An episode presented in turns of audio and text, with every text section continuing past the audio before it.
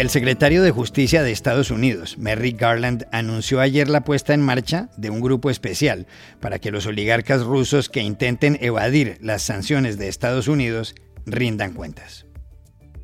Today, the Justice Department has launched a task force to hold accountable Russian oligarchs and others who seek to evade U.S. sanctions. Ya se conocen algunos multimillonarios que podrían ser investigados en Estados Unidos y en Europa pero Rusia también tiene intereses económicos en América Latina. Sobre eso hablamos ayer en Sofía con el experto Martín Vladimirov del Centro para el Estudio de la Democracia. La Asamblea de la ONU aprobó ayer una resolución que deplora la invasión de Rusia a Ucrania. ¿Cómo entender los votos de algunos países de América Latina? Para saberlo llamamos a Michael Shifter, del Diálogo Interamericano. Honduras se ha convertido en el tercer país de Centroamérica que elimina la minería a cielo abierto. ¿Es acertada la decisión del gobierno de Xiomara Castro? Consultamos al economista y ex viceministro peruano José de Echave. Hola, bienvenidos a El Washington Post. Soy Juan Carlos Iragorri, desde Madrid. Soy Dori Toribio, desde Washington, D.C. Soy Jorge Espinosa, desde Bogotá. Es jueves 3 de marzo y esto es todo lo que usted debería saber hoy.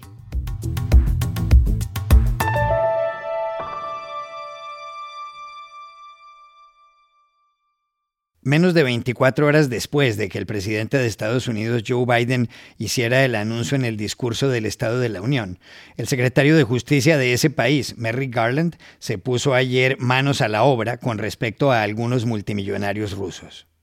Joe Biden había dicho en el Capitolio, hablando de la invasión de Rusia a Ucrania, que su país va a investigar a los oligarcas rusos que puedan haber cometido delitos y que va a perseguir y a confiscar sus yates, sus apartamentos lujosos y sus jets privados. Por eso, Garland subrayó ayer que va a levantar hasta la última piedra para investigar, arrestar y juzgar a quienes con sus crímenes colaboran para que Rusia lleve adelante esta guerra injusta. Quiero ser claro, concluyó, si usted viola nuestras leyes, asumirá la responsabilidad. We will leave no stone unturned in our efforts to investigate, arrest, and prosecute those whose criminal acts enable the Russian government to continue this unjust war. Let me be clear. If you violate our laws, we will hold you accountable. Ayer mismo se supo que Estados Unidos hace averiguaciones sobre potentados rusos como Alisher Usmanov, que tiene 14.200 millones de dólares. Es dueño de la empresa de acero y hierro Metaloinvest, y de parte de Megafon, una operadora de telefonía celular. Al otro lado del Atlántico, la Unión Europea, que elaboró una lista de más de 600 personas, mira atentamente a personajes como Alexei Mordashov, gigante de la industria de los metales y del turoperador TUI, y con una fortuna de 29.000 millones de dólares. Y ayer, otro multimillonario ruso, Roman Abramovich, que posee más de 12 mil millones y que pasa temporadas en Londres, anunció que venderá el Chelsea, el equipo de fútbol que es el actual campeón de la Champions League. Rusia también tiene dinero en América Latina. ¿Cuánto? ¿En dónde? Hablamos en Sofía, en Bulgaria, con Martín Vladimirov, director del programa de Energía y Clima del Centro para el Estudio de la Democracia, un instituto de estudios europeo.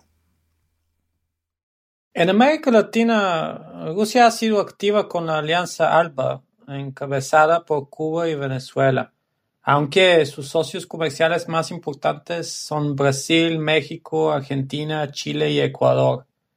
Pero el comercio con la región es pequeño, mm, representa solo el 2% del total. Algunos de esos países como Venezuela, México, Colombia y Chile Ah, importan armas rusas y Rusia importa alimentos brasileños y argentinos. Oficialmente, la inversión rusa en América Latina está por debajo de, los 3 ah, mil millones de dólares solamente. Y ahí puede haber empresas fantasmas. Ah, en Venezuela, las empresas estatales rusas han invertido como 17 mil millones de dólares desde el año 2003. La petrolera Rosneft ha permitido que PDVSA sobreviva a las sanciones internacionales. su presidente ejecutivo, Igor Sechin, que es muy cercano a Putin, ha sido clave en esto. Rosneft ha garantizado también la deuda pública de PDVSA con la propiedad de Citgo, que es una de las mayores eh, refinerías de Estados Unidos. En Bolivia también una empresa nuclear rusa envió asesores políticos a la reelección de Evo Morales. Por otro lado, um, tengo que decir que Rusia ha usado canales diplomáticos para enviar drogas ilícitas desde, por ejemplo, la embajada rusa en Argentina y ha vendido oro y petróleo a través de intermediarios. Ah, y también ah, algunos de, sus bancos han apoyado en transferencias de fondos ilícitos uh, provenientes del régimen de Nicolás Maduro.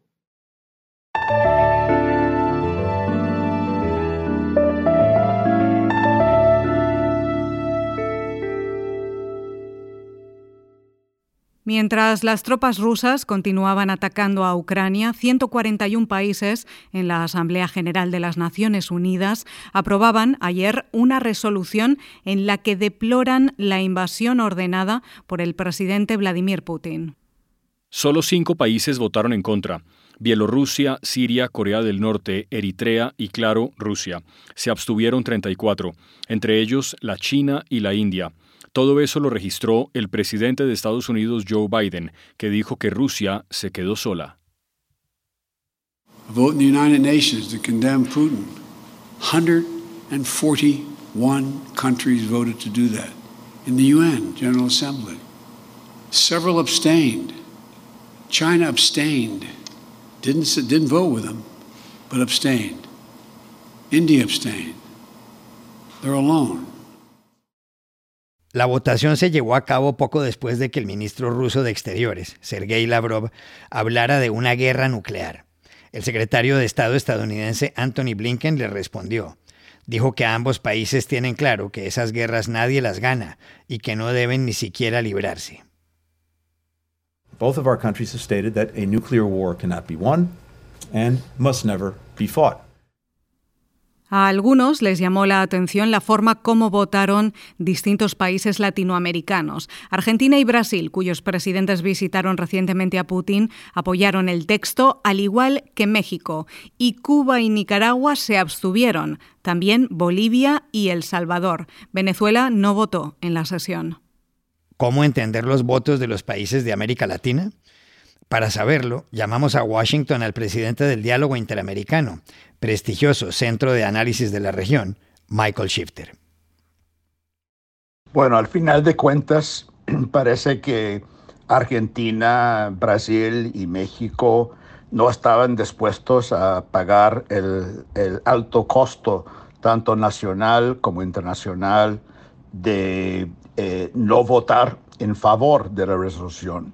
Eh, votar en contra hubiera significado asociarse con Belarus y Corea del Norte, que son eh, parayas a nivel internacional, y lo contrario, abstenerse sería, significaría asociarse con Cuba y Nicaragua.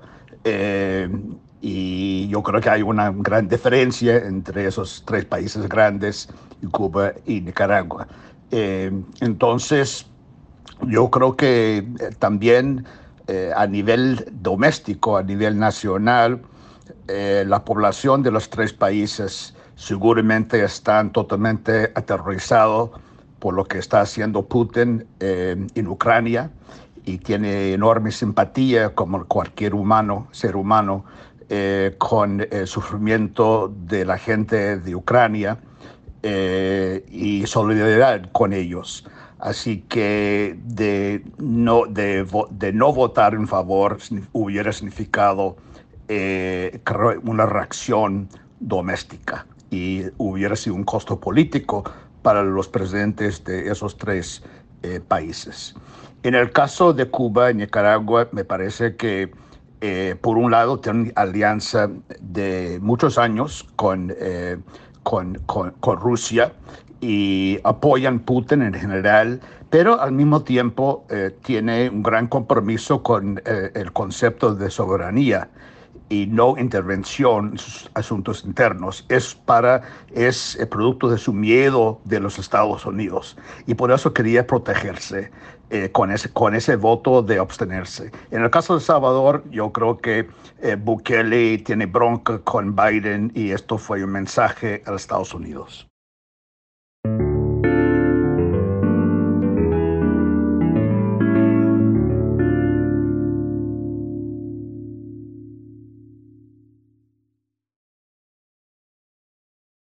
Hace tres días, el lunes de esta semana, el gobierno de Xiomara Castro, que lleva poco más de un mes en la presidencia de Honduras, decidió prohibir la minería a cielo abierto. Los motivos de la decisión tienen que ver con que esos proyectos perjudican los recursos naturales, afectan la salud pública y limitan cuestiones esenciales como el derecho que tienen los ciudadanos al agua. En Honduras hay más de 130.000 hectáreas donde están localizados los proyectos mineros se contabilizan más de 200 concesiones y se calcula que esa actividad da empleo a 800.000 personas. Otros dos países centroamericanos han eliminado la minería a cielo abierto. Uno es Costa Rica y el otro es El Salvador, que en 2017 fue el primero en el mundo en cancelar las minas de oro y otros metales. ¿Es adecuada la decisión de Honduras? Llamamos a Lima al economista José de Echave, ex viceministro de Ambiente del Perú y que ha escrito artículos sobre el tema.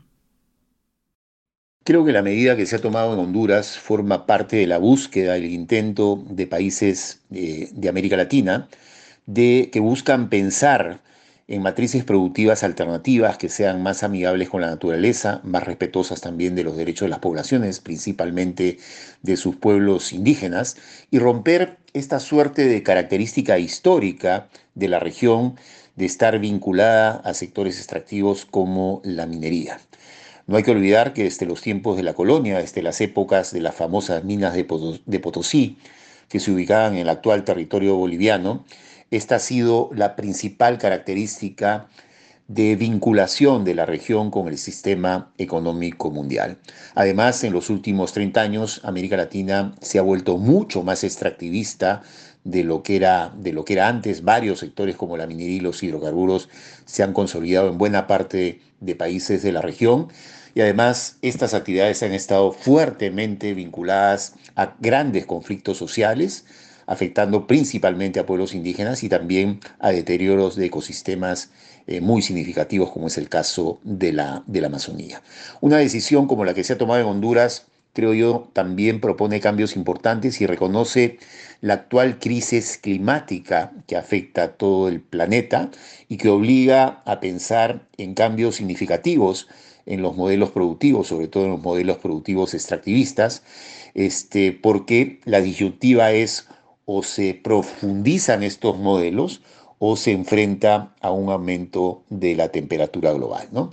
Dicho esto, creo que también es importante subrayar que una medida como la de Honduras es difícil que se pueda generalizar en la gran mayoría de países de América Latina, sobre todo en Sudamérica, ya que muchas de las economías latinoamericanas siguen dependiendo de actividades como la minería y los hidrocarburos.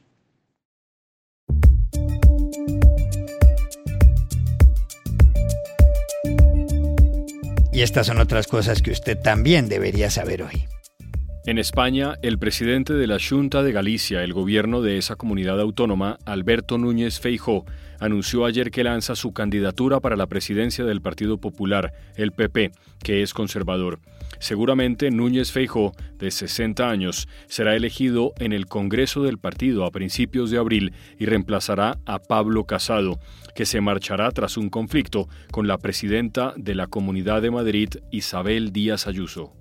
En Chile, el jefe del ejército, el general Ricardo Martínez, renunció ayer por un escándalo. Martínez, nombrado por la presidenta Michelle Bachelet en 2017, será interrogado por la jueza Romy Rutherford, que investiga 15 viajes que el general hizo al extranjero, algunas veces con su esposa, y que se pagaron con dineros públicos. Desde que Augusto Pinochet dejó la comandancia del ejército en 1998, tres de sus cuatro sucesores han terminado investigados por la justicia.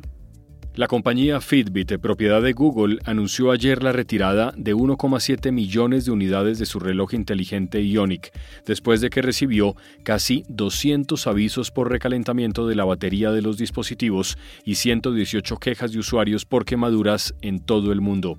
Siete personas han sufrido algunas de segundo y tercer grado. Un millón de estos relojes se vendieron en Estados Unidos y alrededor de 700.000 en el mercado global entre septiembre de 2017 y diciembre de 2021. Y aquí termina el episodio de hoy de El Washington Post, El Guapo. En la producción estuvo John F. Burnett. Por favor, cuídense mucho. Y pueden suscribirse a nuestro podcast en nuestro sitio web, elwashingtonpost.com, seguirnos en nuestra cuenta de Twitter, arroba el post, y también nos encontrarán en Facebook, buscando el Post Podcast. Chao, hasta la próxima.